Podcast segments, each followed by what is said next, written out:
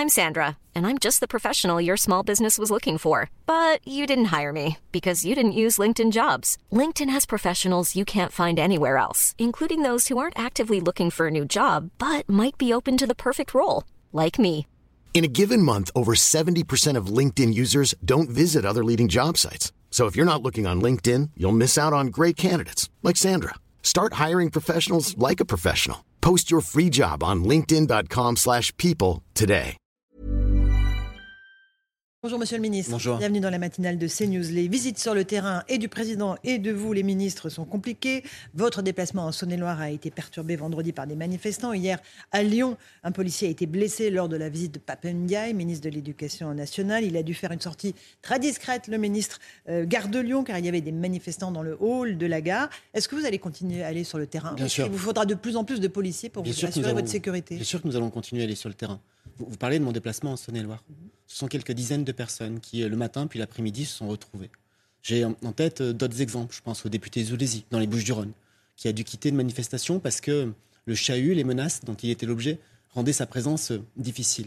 Mais qui sont ces, ces quelques dizaines de personnes qui, ici ou là, se posent en censeur, vont décider de qui a le droit de venir sur l'espace public, vont décider que des députés, élus, réélus dans leur circonscription, ne pourraient pas prendre la parole.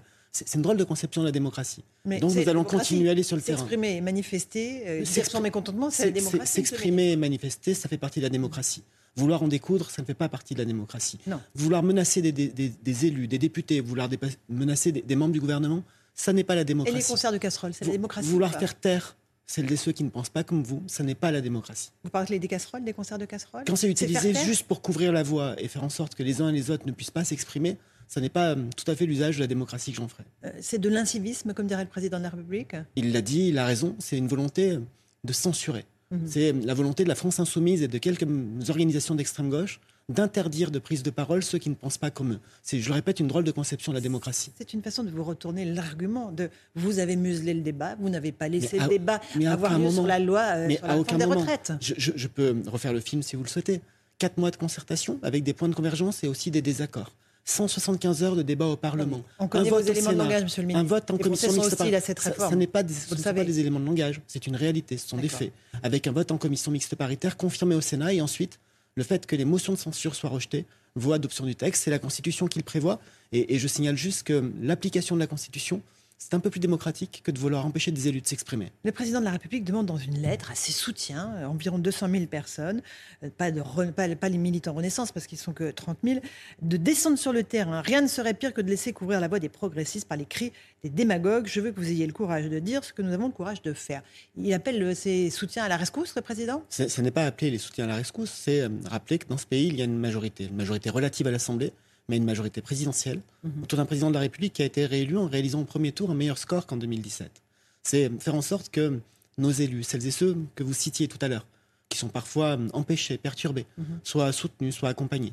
C'est faire en sorte de reprendre aussi le, le fil des réformes du quinquennat. Et demain, la Première ministre aura l'occasion de préciser l'agenda de travail du gouvernement. On va y revenir dans un instant, mais il s'agit de prêter main forte aux ministres, aux députés, c'est bien ça? D'aller faire le, le coup de poing contre les Jamais- manifestants jamais ou de pas? nous sommes euh, un parti politique, une famille politique qui dénonçons toute forme de violence. Donc pas de coup de poing, pas de pas d'affrontement, mais simplement euh, du soutien, de la présence et de la mobilisation. Euh, Le président sera à Vendôme aujourd'hui euh, dans le Loir-et-Cher sur le thème de la santé. Il a été extrêmement chahuté la semaine dernière, voire plus euh, dans le Bas-Rhin et, dans l'Hérault. Il dit qu'il aurait dû plus se mouiller. Il a fait son mea culpa. Ça veut dire que les ministres n'ont pas fait leur travail? Je crois que si, je crois que si, et les relations que nous avons, et les échanges que nous avons avec lui le, le confirment. Le président de la République s'est exprimé dans les, dans les colonnes du Parisien en disant que le débat sur la question des retraites, le débat sur la question du travail, sont des débats qui sont extrêmement larges, et, et en disant cette, cette phrase, en disant qu'il aurait peut-être dû euh, plus s'exprimer pendant le débat.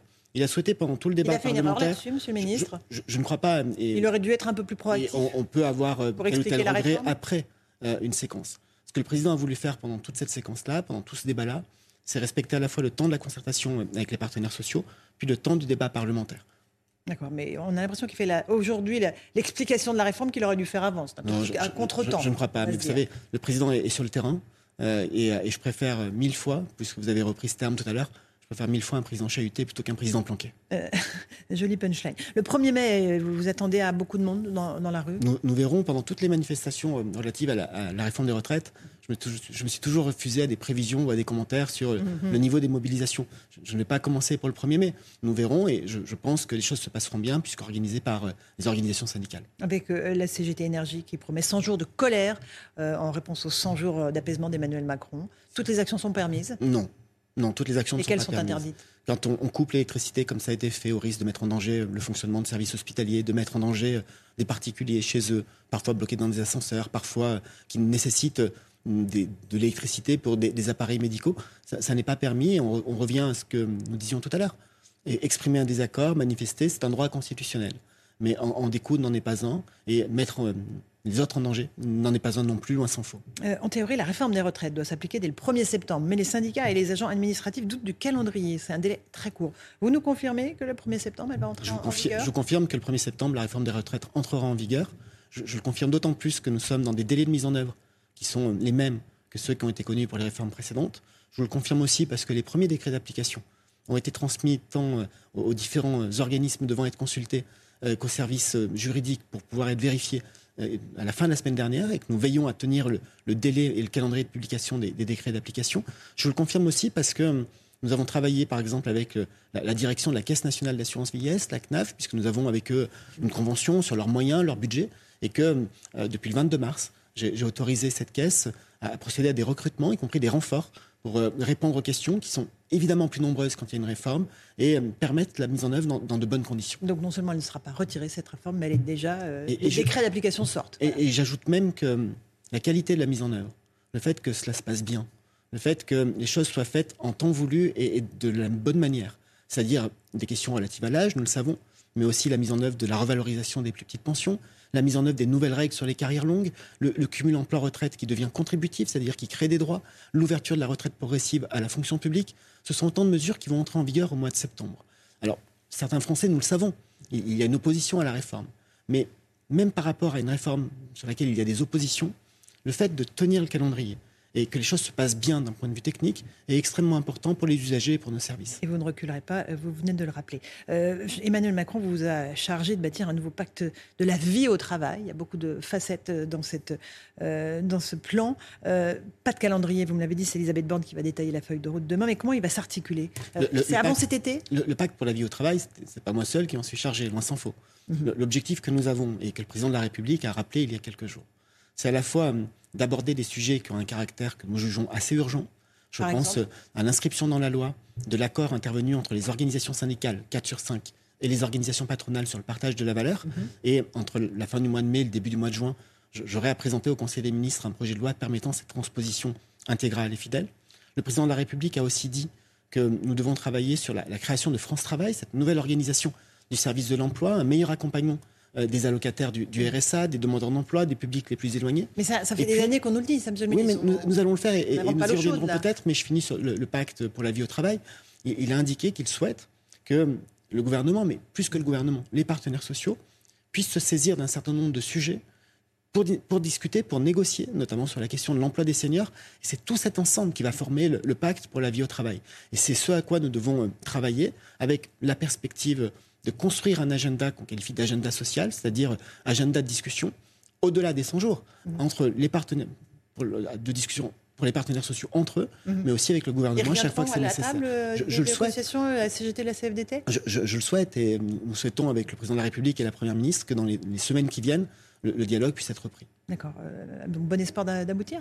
Nous, verrons, c'est eux qui en décideront, mais nous le souhaitons effectivement. Euh, parmi les recommandations, euh, il y a pas mal de choses. Euh, la semaine de 4 jours, vous allez continuer à l'expérimenter? Il y, a, un certain nombre d'expérimentations qui sont faites dans le secteur public. Mhm. Il y a aussi des entreprises du secteur privé mhm. qui ont déjà mis en place la semaine de 4 jours. C'est la preuve que nous n'avons pas besoin de modifier la loi pour permettre la mise en place de cette semaine de 4 jours. Ce que nous considérons, c'est que nous n'avons pas à l'imposer ni à l'interdire. Il y a aujourd'hui des dispositions de la loi qui le permettent et les entreprises qui le souhaitent, qui y trouvent un intérêt, parfois pour une question d'organisation, mhm. parfois pour rendre attractifs des métiers qui peuvent être difficiles, peuvent le faire si elles le souhaitent. Nous avons demandé, à la suite des assises du travail, le, rapport m'a été remis hier, que les différentes expériences qui sont menées, tant dans le secteur public que dans le secteur privé, soient analysées de manière un peu plus approfondie pour voir comment, comment se passent les choses, ce qui marche, ce qui ne marche pas, et, en tirer le meilleur. Mais sans aucune volonté d'obligation, bien au contraire, c'est de la souplesse que nous voulons donner aux partenaires sociaux. C'est deux ans de plus pour les retraites, mais c'est une semaine de quatre jours. Mais vous savez, la, mal à comprendre le cas. la- la semaine de 4 jours, ce n'est pas une semaine de 32 heures. Mhm. C'est une semaine de temps de travail normal, mais répartie sur 4 jours plutôt que 5. D'accord. C'est un peu, c'est cohérent. C'est le, même temps de travail. Euh, concernant les aides, euh, le par- euh, président de la République a dit que la véritable injustice, c'est que 60% des bénéficiaires du RSA n'ont aucun accompagnement à l'emploi. Est-ce que vous nous confirmez ce matin d'abord que le RSA sera conditionné à un certain nombre d'heures de travail Le, le RSA existe et euh, les allocataires du RSA bénéficient de deux types d'accompagnement. Un accompagnement social, qui est présent la plupart du temps, et un accompagnement professionnel vers l'emploi. Et là, moins de 50% des bénéficiaires du RSA bénéficient de cet, accom- cet accompagnement. Ça, ça n'est pas normal. Ce que le président de la République a dit pendant la campagne, et ce que nous allons faire avec la loi euh, France Travail que j'ai évoquée, c'est que nous devons garantir l'accès au RSA, bien évidemment. Nous devons veiller à ce que sur tous les territoires, il y ait des activités d'insertion, de formation. Nous ne parlons pas de travail gratuit, nous ne parlons pas de bénévolat obligatoire, mais des activités d'insertion, de formation, d'accompagnement qui soient euh, proposées à l'ensemble des allocataires du RSA. Et, et oui, lorsque Vous avez les moyens de le mettre en œuvre, ça? Oui. et- Vous avez le personnel? Alors, nous, nous sommes en train de le construire, nous expérimentons cela dans 18 départements de toutes les couleurs politiques. Et je signale juste que depuis deux ans, nous mettons en œuvre quelque chose qu'on appelle le contre-engagement jeune, avec un accompagnement des 18-25 ans, ceux qui n'ont pas droit au RSA, avec 15 à 20 heures d'activité par semaine, et, et ça fonctionne. Donc nous travaillons à cela, et notre objectif est de dire que lorsque des activités d'insertion et de formation adaptées à la personne sont proposées, et que les personnes refusent délibérément de participer à ces activités de retour vers l'emploi, ça veut dire que le contrat d'engagement, le contrat d'engagement réciproque Est n'est pas tenu et il peut y Donc, avoir sanction, prive. il doit y avoir sanction. On leur coupe le RSA C'est une décision qui appartient aujourd'hui au département, qui peut déjà le faire. Les départements aujourd'hui peuvent Mhm. radier, bien sûr, il y a des milliers de cas par an de- d'allocataires du RSA qui sont radiés par les départements. Nous voulons faciliter la mise en œuvre des sanctions, faire quelque chose de plus souple, de plus efficace, Mhm. dans le cas où des allocataires du RSA refusent délibérément de participer à des activités d'insertion, de formation, et donc finalement ne tiennent pas ce qui a été créé en 1988, un contrat d'engagement réciproque, avec des droits, c'est le soutien, c'est l'allocation, mais aussi euh, des devoirs, c'est de tout mettre en œuvre pour retourner vers l'emploi. Et, je pense que c'est une réforme qui est majeure, parce C'est qu'aujourd'hui, le cœur du dispositif? c'est c'est le cœur du dispositif de retour à l'emploi des plus éloignés. Mais, mais quand je dis que c'est majeur, aujourd'hui, le RSA, c'est un tout petit peu moins de 600 euros par mois pour une personne seule. C'est un revenu de subsistance, même un, revenu de survie.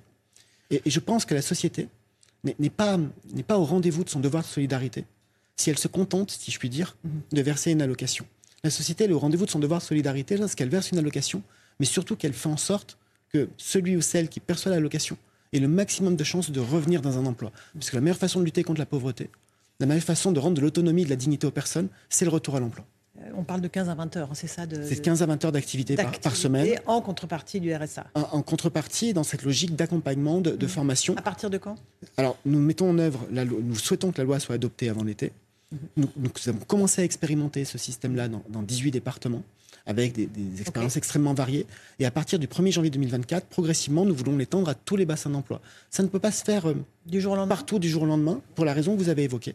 15 amateurs d'activité, il faut les organiser, il faut les proposer, il faut que ce soit adapté. Je, je dis parfois, euh, pour, pour illustrer, pour expliquer, que si vous avez face à vous, quand vous êtes euh, assistant social, travailleur, travailleur social, si vous avez face à vous une femme seule, une mère seule avec trois enfants, vous ne lui proposez pas une formation de 17 à 20 heures, parce que ça ne marche pas.